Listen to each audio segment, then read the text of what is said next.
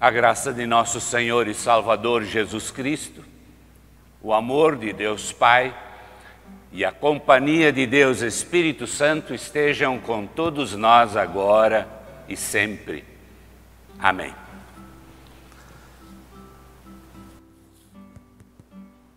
Jesus afirmou que não só de pão viverá o homem, mas de toda a palavra que procede da boca de Deus. É em nome deste Jesus, que é o nosso caminho, verdade e vida, que saúdo a todos, a todas as congregações aqui do Distrito Paulista. E de um modo muito especial, a nossa congregação Concórdia, congregação de Nova Odessa, congregação Castelo Forte, especialmente estas duas que são responsáveis pelos trabalhos que hoje estão sendo aqui executados, apresentados e compartilhados com todas as demais congregações do Distrito Paulista. Prezado povo de Deus, vivemos na esperança. Entre as medidas adotadas pelo governo de São Paulo para o combate ao coronavírus, foi fixado o dia 12 de setembro próximo como o Dia da Esperança data prevista para se completar a imunização à Covid-19.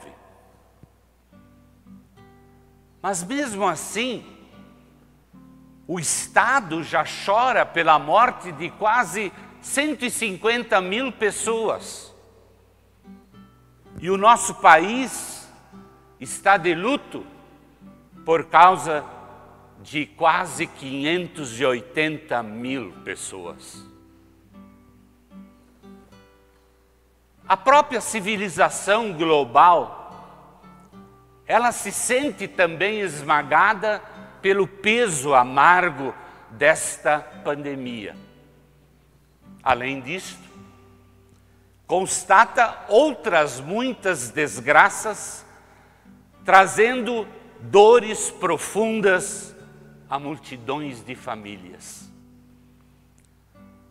Segundo um relatório divulgado no dia 1 de agosto passado, sobre a situação humanitária e proteção da Organização das Nações Unidas, a ONU, prevê-se que ainda em 2021 o nosso mundo poderá vivenciar a maior crise social desde a Segunda Guerra Mundial, atingindo diretamente um recorde de 235 milhões de pessoas e lançando outras 736 milhões numa situação de extrema pobreza. Vivemos na esperança. Será mesmo? O que significa esperança? Consta do dicionário brasileiro que esperança significa ter uma, uma expectativa de se alcançar o que se deseja. Ou então, um sentimento de confiança em obter aquilo que se pretende. Enquanto há vida, a esperança, costuma-se dizer. Mas a verdade é que só quando há esperança é que há vida. Perca a esperança e a vida, com toda a sua fascinante variedade de oportunidades e experiências, se reduzirá a uma mera existência desinteressante, insatisfeita, monótona talvez até repulsiva. Portanto, ter esperança é muito importante. Pode-se até dizer que não só é natural que o ser humano tenha esperança, como é essencial para a vida. Não a tendo, é perigoso, torna-se até danoso, pois alguém desesperado pode ferir o seu semelhante, bem como também a si próprio. E sem esperança nós murchamos, desistimos de lutar, abandonamos planos e sonhos, mergulhamos numa depressão, até o nosso sistema imunológico fica abalado e nós corremos o risco de até perder a alegria de viver. Porventura, o prezado ouvinte, talvez já conheça alguém que tenha passado por um período assim. Ou quem sabe até o próprio ouvinte está agora um tanto abalado na vida, desesperado pela situação, com pouca alegria no dia a dia do viver. Então, por mais, é de mais oportuno que este momento de reflexão nos é dado como presente de Deus. E nós somos gratos a esse nosso Deus e Pai por Ele nos proporcionar estes momentos de reflexão na Sua palavra. Aliás, quão grande privilégio todos nós temos dominicalmente de crescermos no conhecimento da palavra de Deus através dos cultos em nossas respectivas congregações. As próprias leituras do dia já nos ensinam preciosas lições. Hoje, por exemplo, no Salmo, nós vimos o prazer do salmista em ouvir e praticar a palavra de Deus. E por outro lado, o seu choro, as suas lágrimas, o seu lamento por causa daqueles que não dão ouvidos a esta palavra. Em Deuteronômio, o profeta Moisés nos disse que se nós guardarmos a lei do Senhor, nós revelaremos ao mundo que nós somos sábios porque nós escutamos aquele Deus que também nos ouve. E em Efésios, o apóstolo Paulo afirma aos cristãos que eles são verdadeiros guerreiros neste mundo. E o apóstolo ainda enumera as respectivas armas para a nossa defesa. E finalmente no Evangelho de Marcos, o evangelista, além de falar que a aparência externa não é mais importante do que o interior, sublinha que a vida do cristão deve refletir a presença de, de Deus.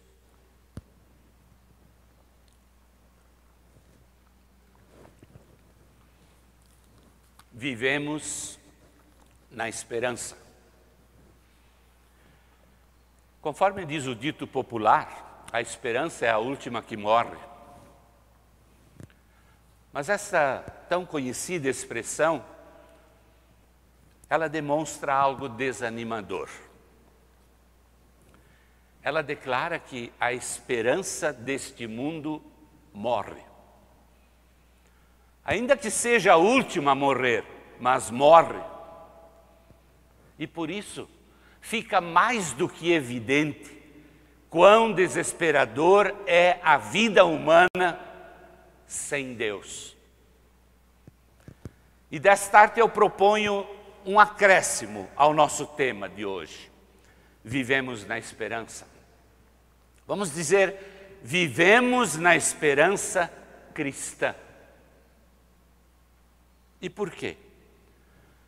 Porque a esperança cristã é uma esperança inabalável. E por que ela é inabalável? Porque está com seu fundamento e a sua base em Deus. E é a Bíblia Sagrada que afirma que Deus é o Deus de toda a esperança.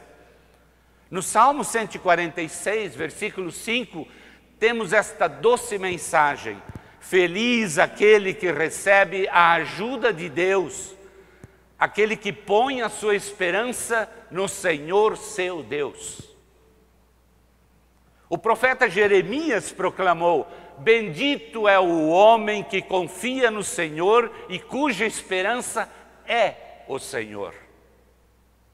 E o sábio rei Salomão, ele nos aconselha: procure respeitar e obedecer a Deus em todos os dias da sua vida, pois assim o seu futuro será brilhante e você não perderá a esperança. E entre as pessoas que tiveram as suas vidas registradas nas Escrituras Sagradas e tornaram-se exemplos de fé e de esperança, de esperança inabalável, nós destacamos o legado deixado pelo patriarca Abraão. Em Romanos capítulo 4, versículo 18, está escrito assim: Abraão teve fé e esperança, mesmo quando não havia motivo para ter esperança. E por isso ele se tornou o pai de uma grande nação e de muitas nações. Meus ouvintes, é assim que o apóstolo Paulo ele se refere a Abraão, considerado o pai da fé. Este Abraão creu nesta promessa. E este Abraão creu contra a esperança. Parece um paradoxo. Crer contra a esperança. Mas quando o apóstolo Paulo fala da fé de Abraão e da esperança de Abraão, mesmo quando ele não havia motivo para ter a esperança, o apóstolo está afirmando que havia que não havia hipótese alguma daquela perspectiva pela perspectiva humana e pela lógica da vida, que aquela promessa de Deus poderia ser cumprida na vida deste patriarca. Mas mesmo assim ele creu, mesmo assim ele esperou. A Bíblia relata o primeiro contato de Deus com Abraão lá no, em Gênesis capítulo 12. Abraão tinha 75 anos. Sara, sua esposa, era estéril. Mesmo nestas circunstâncias, Deus apareceu para ele e disse: Abraão, sai desta tua terra e vá lá para uma terra que eu lhe mostrarei. Os seus descendentes vão formar uma grande nação. O que você responderia a isso? O que alguém de sã consciência poderia pensar ao ouvir esta promessa? Impossível uma grande nação, de um idoso e de uma mulher estéril. Mas Abraão confiou, confiou, obedeceu e foi. Deixou o seu próspero lar para empreender uma jornada de fé e de esperança. Passado um tempo, Deus reforçou a sua promessa e disse: Abraão, eu vou dar a você e aos seus descendentes toda a terra que você está aqui vendo. Farei com que os seus descendentes sejam tantos como o pó da terra. Assim como ninguém pode contar os grãozinhos de pó, assim também não será possível contar os seus descendentes. quando Abraão tinha aproximadamente 85 anos, o Senhor falou novamente com ele e disse diretamente: Abraão, o seu próprio filho será o seu herdeiro.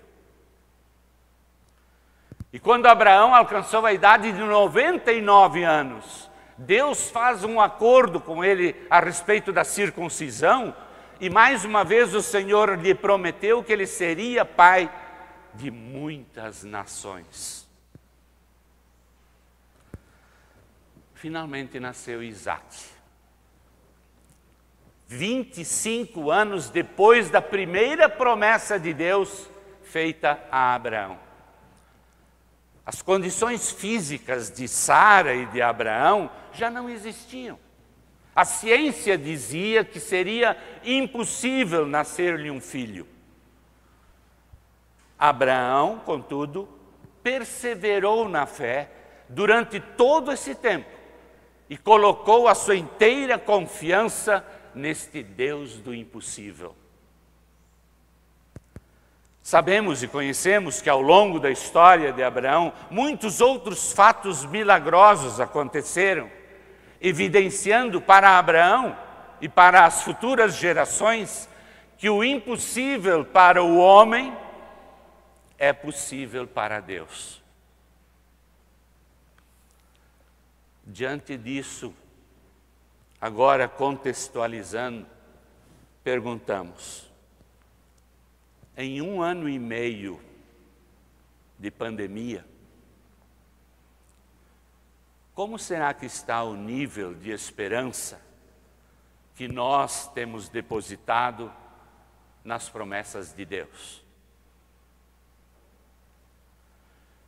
Temos aí Abraão como um exemplo. O admiramos. E certamente todos nós desejamos imitá-lo. No entanto, quando uma promessa de Deus ou um pedido nosso demora um pouco para se cumprir na nossa vida, desanimamos, fraquejamos, nos frustramos muitas vezes porque nós alimentamos resultados imediatos. E o tempo de Deus não é como o nosso tempo. O apóstolo Pedro já nos preveniu disso, lá na sua segunda carta. Meus queridos amigos, disse ele, não esqueçam isso. Para o Senhor, um dia como mil anos, e mil anos como um dia. Meus ouvintes, Deus conhece as dificuldades de espera. As nossas dores também são importantes diante de Deus. Ele escuta os nossos clamores diários e ele enxerga muito bem, até melhor do que nós, todos os nossos problemas. Mas não nos cabe a nós exigir que as coisas aconteçam ao nosso belo prazer. Nós precisamos colocar a nossa vida e os nossos pedidos nas Suas mãos e crer. Crer esperando com paciência e nunca duvidando de que Deus fará cumprir todas as Suas promessas na hora certa e na forma adequada segundo a sua vontade. Portanto, a questão, meus ouvintes, a questão não é se Deus vai cumprir as suas promessas. A questão é sim se nós estamos dispostos a construir a nossa vida sobre as promessas de Deus. E daí surge a pergunta: em que você baseia a sua vida. Nas circunstâncias desta vida ou nas promessas de Deus? Eu lembro-me que quando começou o século 21, muitas pessoas entraram com medo em vez de esperança. Perguntava-se então até onde iria a decadência do Ocidente apesar de tecnologicamente equipado, e que tipo de mundo será que viria em seguida. Haveria algo de bom a se esperar? Agora nós já estamos no início da terceira década deste século. E parece que, em meio aos avanços de um mundo moderno, todos ligados à internet, por outro lado, percebe-se que a cada avanço acontece e vem seguido de uma nova queda. E a pergunta então continua: há esperança? Mas certamente que sim, gente. Há esperança. Mas esta esperança terá de ser buscada fora do processo sociopolítico econômico. Deus, o Criador que nos fez, que nos ama, que nos sustenta, que nos protege, que conhece o nosso coração muito mais do que nós próprios, Ele nunca pretendeu que nós vivêssemos sem esperança.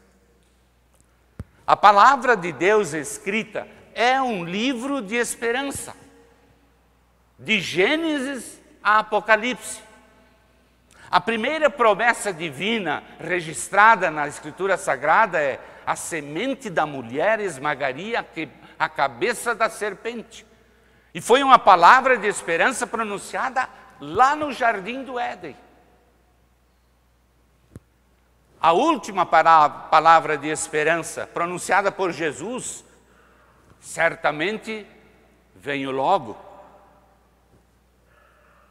Ela é e continua sendo a palavra de esperança para todas as igrejas do Novo Testamento. E esta perspectiva segura é que justamente permite a nós cristãos hoje de olharmos para o futuro com alegria, com destemor, com fé e com esperança. Os seres humanos foram criados originalmente em comunhão com Deus, a fim de que pudessem exaltá-lo, e desfrutar deste Deus para sempre. Infelizmente, o pecado contaminou a humanidade, rompeu esta comunhão, roubou a esperança do céu, subjugando as pessoas à ameaça de um inferno. Mas, felizmente, em nenhum instante Deus desistiu daquela promessa ou alterou algo daquele seu plano redentor. Pelo contrário, a sua promessa de salvação continuou ecoando bravamente em toda a saga israelita. E por fim, aquela primeira promessa, extraordinária promessa de Deus, foi plenamente cumprida em Jesus Cristo. A palavra se tornou um ser humano, morou entre nós, cheio de graça, de amor e de verdade. Deus amou o mundo de tal maneira que deu o seu único filho, Jesus Cristo, para que todo aquele que nele vive, nele crê, vive eternamente já não existe nenhuma condenação para as pessoas que estão unidas em Cristo Jesus, diz Romanos. E nós ouvimos hoje, na confissão e absolvição, se nós confessarmos os nossos pecados, Ele, Jesus Cristo, é fiel e justo para nos perdoar todos os pecados e nos purificar de toda injustiça. Aquilo que foi dito a Abraão e a sua descendência sobre a fidelidade de Deus, pode-se dizer também quanto à sua fidelidade para conosco. Nós reconhecemos, sim, nós reconhecemos que nós nada somos e não somos merecedores de nada, a não ser a própria morte e a condenação. Deus, porém, teve compaixão de nós e, por sua inteira graça revelada em seu Filho Jesus, ele nos resgatou e nos salvou. E no batismo nós fomos feitos filhos da promessa. E agora, então também como filhos da promessa, nós devemos manifestar a nossa imensa gratidão a Deus, testemunhando ao nosso próximo da nossa fé, do nosso amor e da nossa esperança inabalável. Meus estimados ouvintes, independentemente das circunstâncias menos ou mais agradáveis que diariamente nos rodeiam, a esperança cristã é a fé olhando para frente. A esperança cristã é a fé olhando para o horizonte eterno. É a fé olhando para a esperança expressa no conhecimento de que a cada dia da vida e a cada momento a mais, o cristão pode dizer com toda e absoluta certeza, com base na promessa de Deus, que o melhor, sim, o melhor, ainda está por vir. Amém. Que Deus que nos dá essa esperança, encha vocês de alegria e de paz, por meio da fé que vocês têm nele, a fim de que a esperança de vocês aumente pelo poder do Espírito Santo. Amém.